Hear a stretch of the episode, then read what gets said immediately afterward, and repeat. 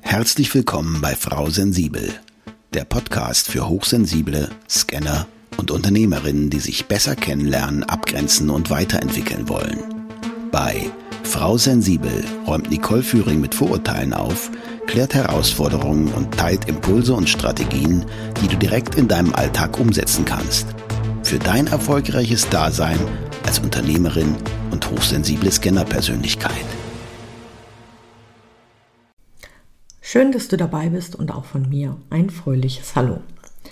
In der heutigen Folge möchte ich mal auf das Thema Burnout für hochbegabte und hochsensible Menschen eingehen.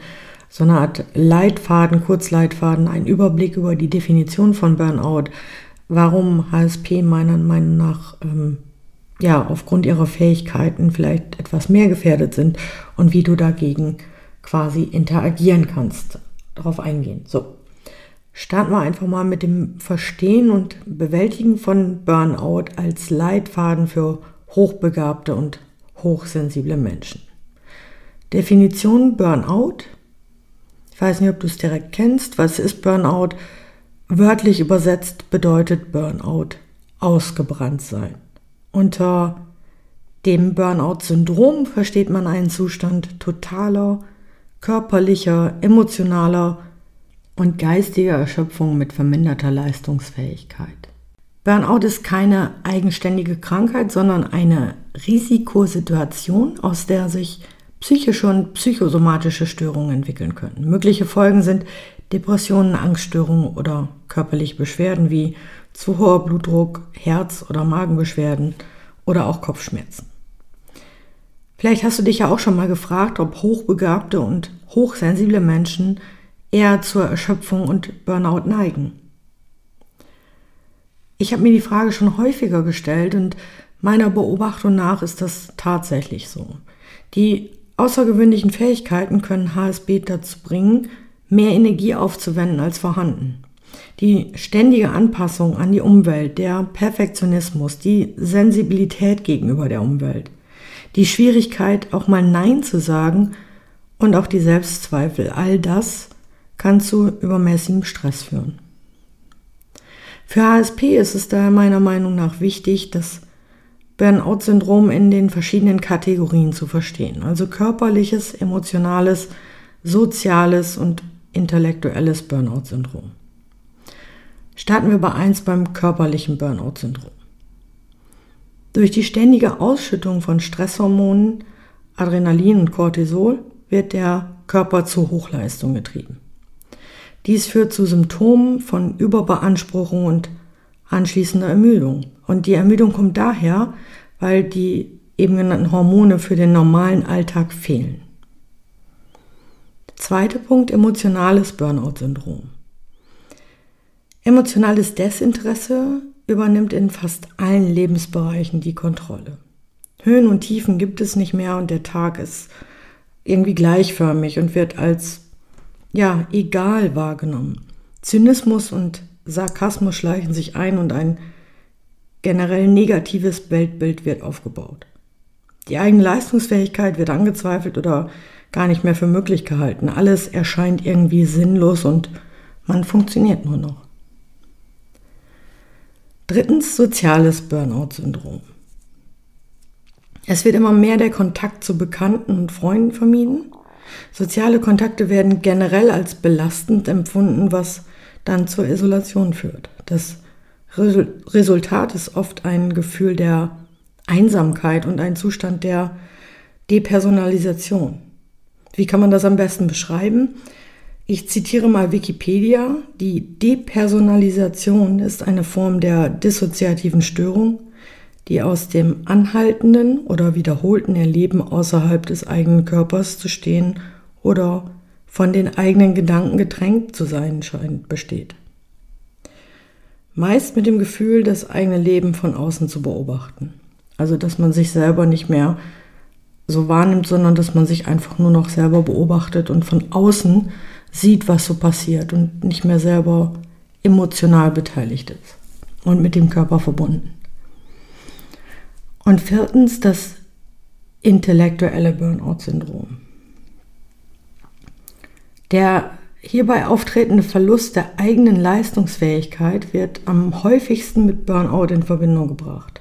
Und das ist oft ein Weckruf für Betroffene, dass sie ihr Leben überdenken und ändern müssen.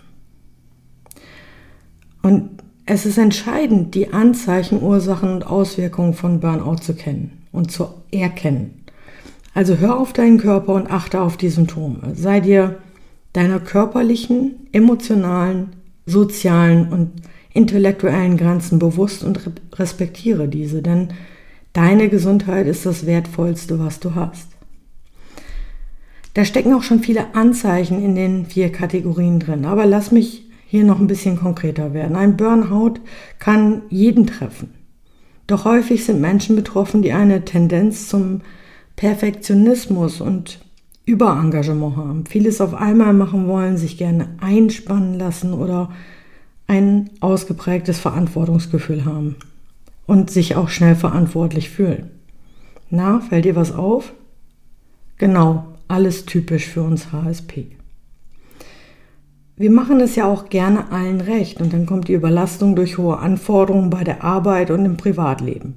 Ständige Erreichbarkeit, Zeitdruck, Verantwortung, Angst vor Arbeitsplatzverlust oder Aufträgen, vielleicht auch noch Nacht- und Schichtarbeit dazu.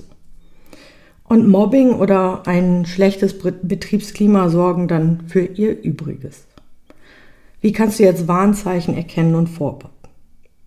Frühe Anzeichen für einen Burnout sind Reizbarkeit und der Rückzug aus dem sozialen Umfeld. Ausgleichende Aktivitäten wie Sport oder Hobbys werden vernachlässigt und man leidet oft unter einem nicht erholsamen Nachtschlaf einerseits oder einem verstärkten Schlafbedürfnis am Tag andererseits. Und viele meiner Klientinnen würden jetzt sagen, das ist mein Alltag. Wie soll ich meine Überreizung jetzt vom Burnout unterscheiden? Glaub mir, ich kenne diese Situation ganz genau. Ich selbst habe mich nach einer also nach meiner ersten Ausbildung in der Welt der Erwachsenen zunehmend unwohl gefühlt. Nach den Sprüchen wie Lehrjahre sind keine Herrenjahre kamen dann die nächsten Klischees und Herausforderungen im Arbeitsalltag auf mich zu und ich hatte kaum die Möglichkeit für genug Pausen oder Abgrenzung in meinem Einzelhandelsdasein. Mein Tag war so dermaßen durchgetaktet, dass ich mich selbst kaum noch wahrgenommen habe. Also morgens früh raus, dann mit dem Bus in die Stadt, wirklich den ganzen Tag von, ich sag mal, halb fünf bis 22.30 Uhr im Unternehmen bzw. in der Stadt unterwegs und dann wieder nach Hause. Das heißt, ich fahre nur zu Hause zum Essen und Schlafen und am nächsten Tag im Dunkeln wieder los und den ganzen Tag nur unter diesem künstlichen Licht, aber wirklich nur von Pause zu Pause gehangelt, weil das Bedienen von Menschen, das Sprechen, das hat mir natürlich Spaß gemacht, aber es war auch sehr herausfordernd. Dann lange Pausen vor Ort wo ich aber nicht wirklich Pause hatte, weil äh, meine Kolleginnen und Kollegen hatten ja auch Pause und haben mich vielleicht auch mal zugequatscht.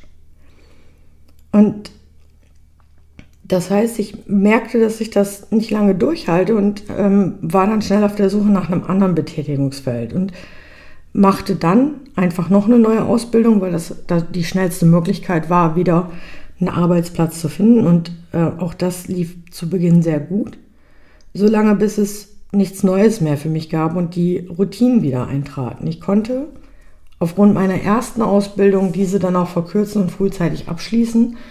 Und zwischen Abschluss und der neuen Anstellung hatte ich dann 14 Tage Freiraum. Und in dieser Zeit entschied ich mich, dass ich wohl nicht allzu lange mehr in einer Festanstellung sein werde und machte mich selbstständig.